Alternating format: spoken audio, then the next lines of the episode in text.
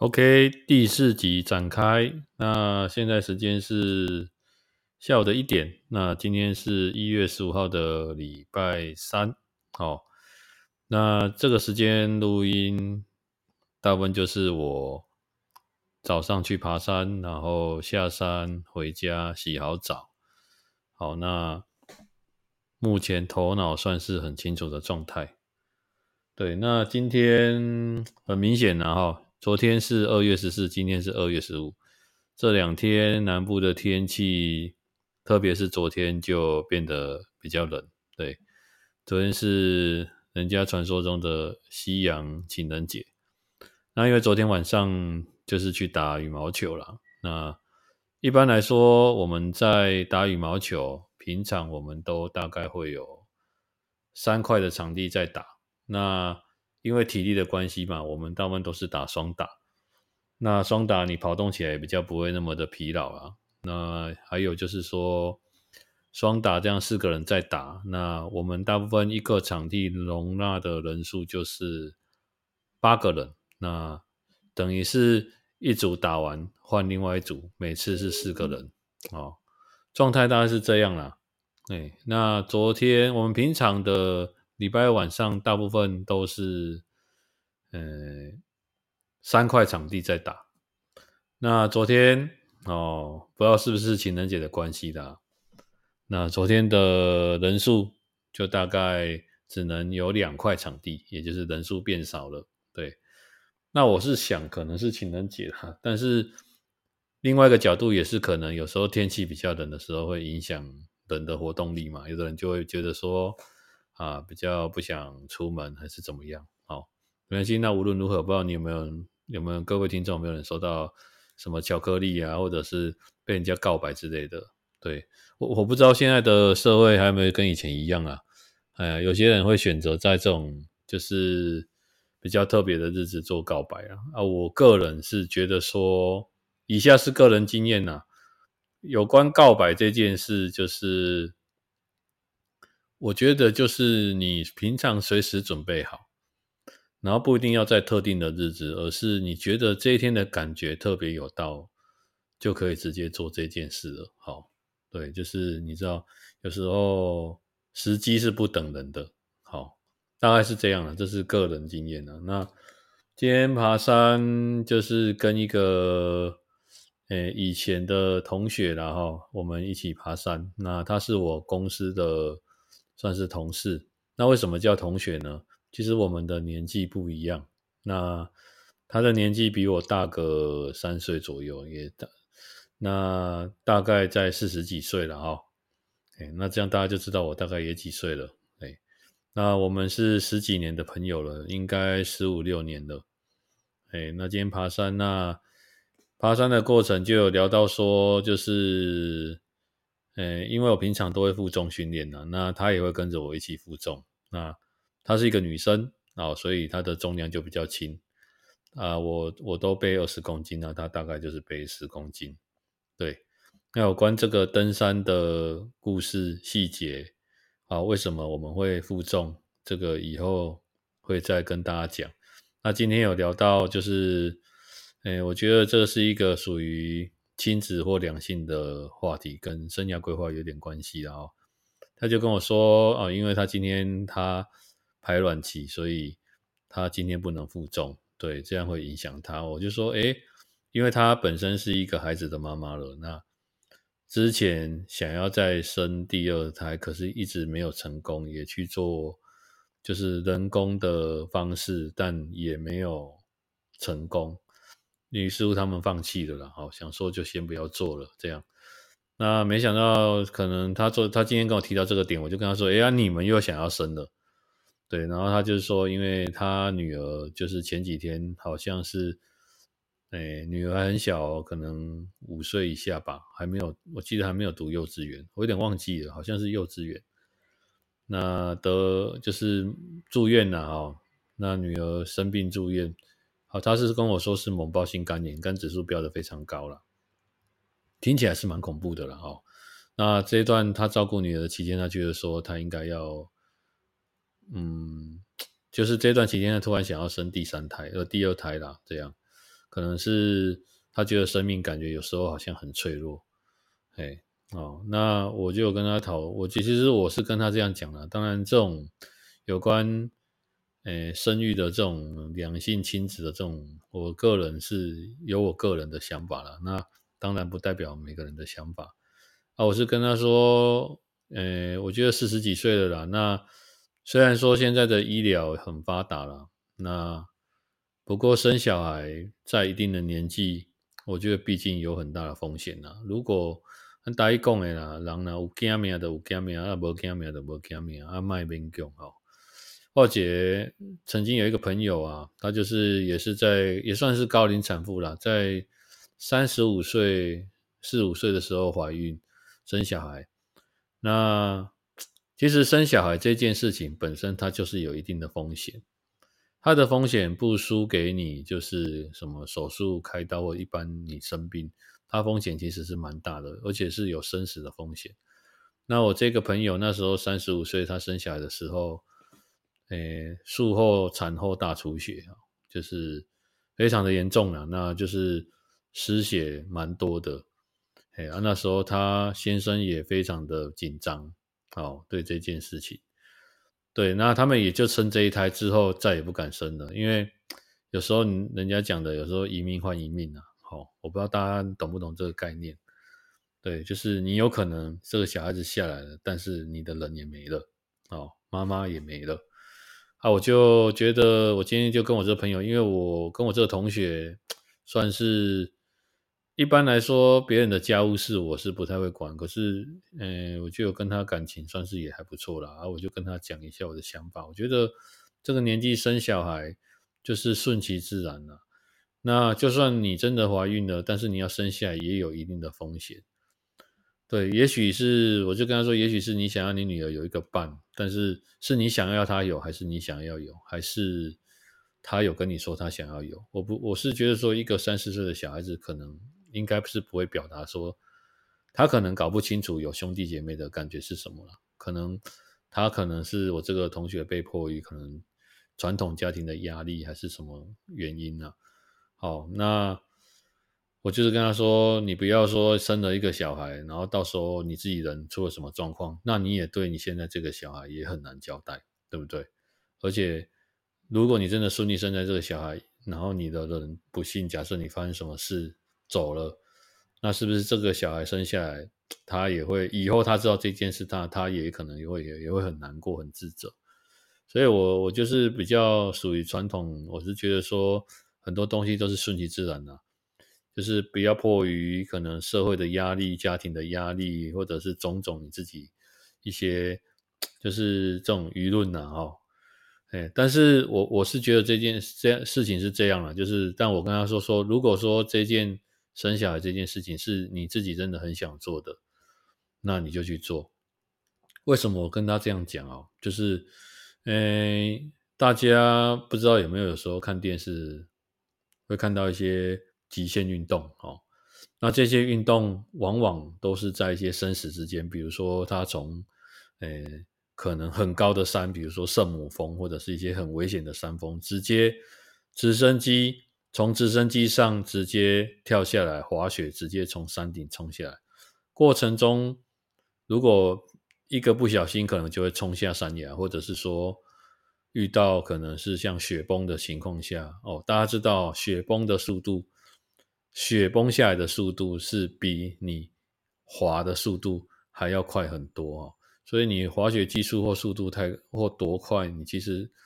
雪崩的速度永远远远超过你啊，这就是大自然的力量。好，或者是我们有时候看人家可能骑脚踏车或者是跳伞，他们会有做一些极限运动或者是赛车啊诸如此类的。我们都在想说，这些人好像是这么的不珍惜生命，还是怎么样？可是我我我不知道大家是什么想法，但是我个人是觉得说，我觉得有时候其实就是这些人他们。其实，说不定他们其实是很清楚，他们自己知道在做什么，而且他们是因为这是一个有危险性的诶活动，所以他们会评估、会考虑的东西，会比平常更多，也会做更多的准备。所以其实有时候有一句人家人家讲说，最危险有时候才是最安全的，因为你会特别的小心。对，那你今天要讲风险，我觉得有时候就像你可能在马路走路，它也有风险，你也有可能突然人家没有注意到状况哦，就就撞上你了，也有可能。好，这边跟大家科普一个小知识啊，哈，等一下再带回主题，就是像我在。诶，走路的时候，可能在街边走路，我们都知道说行人靠右走嘛，对。那我通常也都是靠右走。不过，如果我今天被迫需要在马路的柏油路上，可能机车有在行走的地方，而不是在骑楼下面，哦，就是铺路在外面马路上的时候，我会尽量是逆向走，因为我觉得至少我看得到车子。哦，我曾经哈，我曾经就是。发生过，就是看过人家，就是因为其实我觉得人家也不是故意的，但是因为你知道现在的人，很多人都是可能滑手机啊，或者是很容易分心，或者是他疲劳，或者是很多很多的状况啊，他可能没注意到什么的，那个车子有时候开着开着，他自己开偏了，他都不知道，直接往你这边撞过来，都有可能呢，顺向，可是你背对他，你根本不知道他往你身上撞过来。而且有时候他发现你在，他可能分心注意到你在前面的时候，他看到你，他突然紧张，反而他不是踩刹车，他是补油门，就是紧张嘛，然后就会发生这种状况。所以像呃，如果我骑脚踏车，如果真的有时候不，有时候脚踏车没有脚踏车的步道，要骑在柏油路，我会尽可能的非常的小心，边骑边没有办法逆向嘛，脚踏车不能逆向，但我会。一直不断的往后看，哦，注意这件事情，哦，那那我们就绕回主题啦。说到他这个生小，就是我觉得人哈有，就是如果像刚刚讲到极限运动，这个有可能就是他们很想要做的事，即便他可能知道我有可能做这一件事情，可能会有一定的几率失去生命，但是如果你不让他做这件事情，经过了一个月、两个月、三个月、半年、一年，他还是很想做这件事情。可是你又不让他做这件事情，其实他会觉得很痛苦。那如果这种状况下持续一段时间，我觉得，我是觉得说，如果这件事真的是你毕生想要追求的事情，你真的很想要做这件事情，那我就就去做。好，呃，我觉得你有评估过风险或者是各种角度的话，那人生嘛，就是人会怎么来。我们没办法决定，好，但是人要怎么走，我们也不能决定。所以有时候就是说，呃，我是觉得说，在这种方面上，我也跟他说，如果你真的觉得说，你真的是很想要做这件事，那你就去做，也 OK，好，但是就是不用太强求了，哦，事实上是这样。那我们今天登山的过程，就是我负重，他没负重嘛，那当然就一路聊天了哦。那聊聊聊聊聊，我们就聊到一些个性上的东西。那这边也跟大家分享了哦。呃，基本上，呃，这个朋友他，哎，我应该说，我这个同学他跟我个性某方面蛮像的。我们其实都有一种，就是，呃，我觉得我们个性都偏孤僻啊。哦，孤僻就是说，呃，不太喜欢跟人群接触。哎，但是我的工作，我们的工作都需要跟人群接触。对，所以当我们在工作的时候，会有工作的模式。可是我们的个性是比较不喜欢跟人群接触。不过我这边跟大家讲一件事哦，就是但是人哈、哦、又不能，诶，人在这个世界上他又不能独活啊。什么叫独活？就是说，你说我不想跟人群接触，你一个人生活哦。我我跟大家讲一件事啊，有时候是一个人生活，我觉得。呃，一个人生活，它是一件，我觉得独处是一件不错的事，可是它的占比不能太重。好，那我这边举一个例子啊，就是说，嗯、我曾经看过一部电影啊，这部电影在这边跟大家分享了哈，就是它叫做，哎，它是一部瑞典的电影，哎，很特别哈，很少人看过有瑞典的电影，那它的语言好像也是用瑞典的话。那它的英文翻译吧，它的中文翻译非常的特别，它叫做一个叫欧伟的男人，哎，总想着去死，哦，还是一个叫欧伟的男人每天都想死？对，欧伟是这个男主角的名字啊，哈，哎，你看他们的翻译就是这么的直白。然后他的故事情节大概是在讲，呃，就是有一个呃年纪偏长的长辈，好，我目测六七十岁吧，好。那他就是，首先他就是没有另一半了，另外一半可能在他早些年就先走掉了，好，然后再就是他的他在公司，我记得他那个场景，因为这是很久的片了，我记得他那个场景好像他是在某间公司上班，然后也刚好退休了，也就是说他连最后生活的目标重心都没了，那太太也不在了。小孩子我是不知道小孩子跑去哪里了，因为这一部有点久忘记了，反正就是没有再跟他联络了。那他就是每天的生活就是很单一，早上起床，然后吃东西，然后中午休息，然后再起床，然后可能看报纸或干嘛吧，浇浇花，然后晚上然后很无聊，然后就睡觉。然后后面演到他就是有一点就是呈现一种，哎，人家说的病态。什么叫病态？就是。我不知道大家有没有遇过那种检举魔人哈，在瑞典这个国家啊，诶，我有上网 Google 了一下，他们是一个好像就是非常重视交通礼仪跟交通规则的地方，也就是说，什么地方时速该多少就该多少，那他就变成，因为他他这部电影他刚好就他住在一个那个那叫什么小镇。好那小镇其实他们的小镇都一个小镇一个小镇，其实大家都认识。然后小镇，他那个小镇，只要你把车开到他们小镇，他的时速好像就只能开二十，就很像我们有时候经过一些校区，我不知道大家有没有发现哦，我们经过一些校区，他会在校区那时候会写什么注意孩童，然后时速在这时候平常只我能五十，这里只能二三十，好，类似像这样。那他每天就在那边登那些车，看有没有超速啊，或者有没有乱按喇叭。诶，他们不可以乱按喇叭。好我有一次看那个什么未来的电日本台，有一个什么日本太太好吃惊，就是有一些日本的女生，她们嫁到国外去，好啊，就有一个嫁到北欧国家，然后她会去采访他们，就有讲到说，呃，像有些国家，像北欧国家，他们是可能路上，诶，像我们有时候停红绿灯，那有时候前面的可能绿灯了，但是他忘记，或者是他在他没有注意到。我们后面都会狂按喇叭嘛，对，但是他们他们不会，他们就会默默的在那边等待，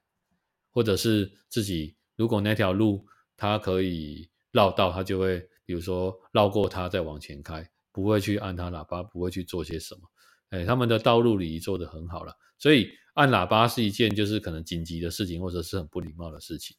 所以他们那个车开过他们社区，如果超过二十，或者是有乱按喇叭，他就会在那边骂，或者去跑去检举。就会变成说变得很神经质啊，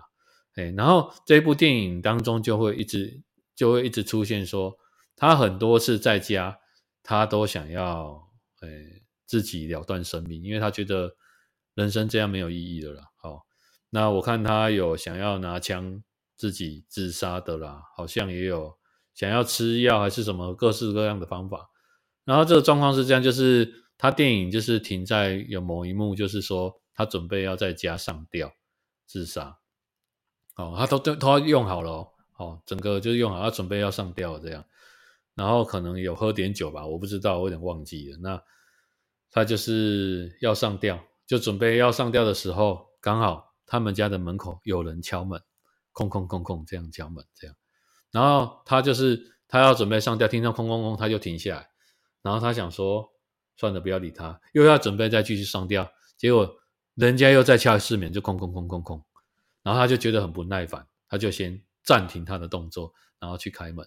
这幕我还记得，打开我记得是一对母女，哦，诶，女一个小女生跟她妈妈这样，哦，然后他们是跟她说，她是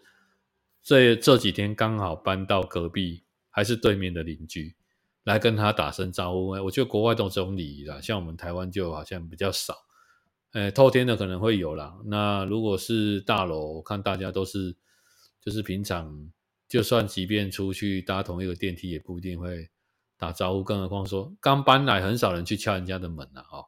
啊，他们可能国外就是习惯这样，然后然后就跟他，那当然这个这个阿北这个男主角他就是很冷淡嘛，因为他是以前前面西朗，你知道吗？啊，前面西朗他就是对生活已经就是很无感了这样，然后这部电影就是在演他哦，这个这对母女他们怎么慢慢的就是需要。融入跟这个男主角这个老灰啊，哦他们有一些火花，就是说，诶可能需要他们帮忙啊，然后慢慢的让这个欧伟这个男生，这个男主角慢慢的有心灵上的寄托，好，还有这个好像有他们闯进了这一对母女闯进了他们的生活，让他有个寄托，让他有继续，因为有事情忙了嘛，生活有重心了嘛，对不对？所以，然后让慢慢、慢慢、慢慢就没有想要再就是，呃，自杀的念头。我觉得这部电影它的意义性很大，真的，大家有空可以去看看。不过这边有探讨一个东西，就是其实像北欧国家，大家可能不知道，其实他的生活社会福利真的是蛮好的。好，所谓蛮好的，就是可能你缴税，你两个你够卡多哈。然后什么劳健保制度、退休金制度都做得很好，即便他们生活物价很贵，可是他们也有相对的福利。但是因为北欧国家，他们有时候会出现那种，比如说长昼跟长夜，就是晚上的时间可能占一年，可能有八个月或九个月。好，所以因为我我不知道大家对心理学有没有了解，就是如果你长时间都在很暗的地方生活，好，就像我们人遇到很暗的地方久了会想要睡觉一样，那。你长时间，如果是你是长长长夜的国家，好，这种国家，就是他其实北欧国家自杀率很高，所以我觉得他这部电影可能也是在跟你讲说，就是有一点在呃劝世啊，哈，劝世就是有一点呼吁，就是让大家看看说，其实你生活周遭不要都想着要离开嘛，就是不要想着要自杀，生命很可贵，生活周遭有很多可能值得我们注意的地方。好啊，所以刚刚跟大家提到这一点，是因为回到刚刚那个登山的话题，就是想说，我们就在讨论说，虽然人很孤僻，可是我觉得人终究哈，人终究我觉得还是群居的动物。虽然你是一个人来到这个世界上，最后也是你一个人离开这个世界。不过这个中间过程当中，我觉得，诶，你可以很孤僻，好，但是你还是需要一点点的，就是人与人之间。的互动跟温暖，你可以把这个人与人之间的互动温暖这样的人，比如说你本来提升到九十趴，好，就是说我可以孤僻九十趴时间，但是有十趴时间我是可以跟人群有做一些互动。我觉得就像有些人他会可能养宠物啊，就是找事做，养宠物、养植物，让，哎，我不知道大家知不知道养宠物这种东西，它是可以就是。有效率的，就是减少自杀率，好，或者是说有效率的，比如说降低失智症，因为你每天起来，你要喂狗，你要遛狗，你要出去走动，然后你甚至要跟狗讲话。我不知道大家有没有看过那种荒岛的，就是或者是那种末日求生的电影，就是可能你有一天醒来，世界上只剩下你一个人。好，我看这种电影最后都会导向这个人曾经会，都会导向这个人想要自杀。就人真的是不可以一个人，但是，呃，今天跟大家讲，就是说像这种末日电影什么都会去讲到，呃，我刚刚提到的这一块，哦，所以，呃，今天我跟他的他在聊这个话题，觉得觉得蛮特别的啦，哈、哎，所以这样就是聊下来，觉得也蛮有收获的，也给他一些建议，那当然也给就是各位听众一些建议然后、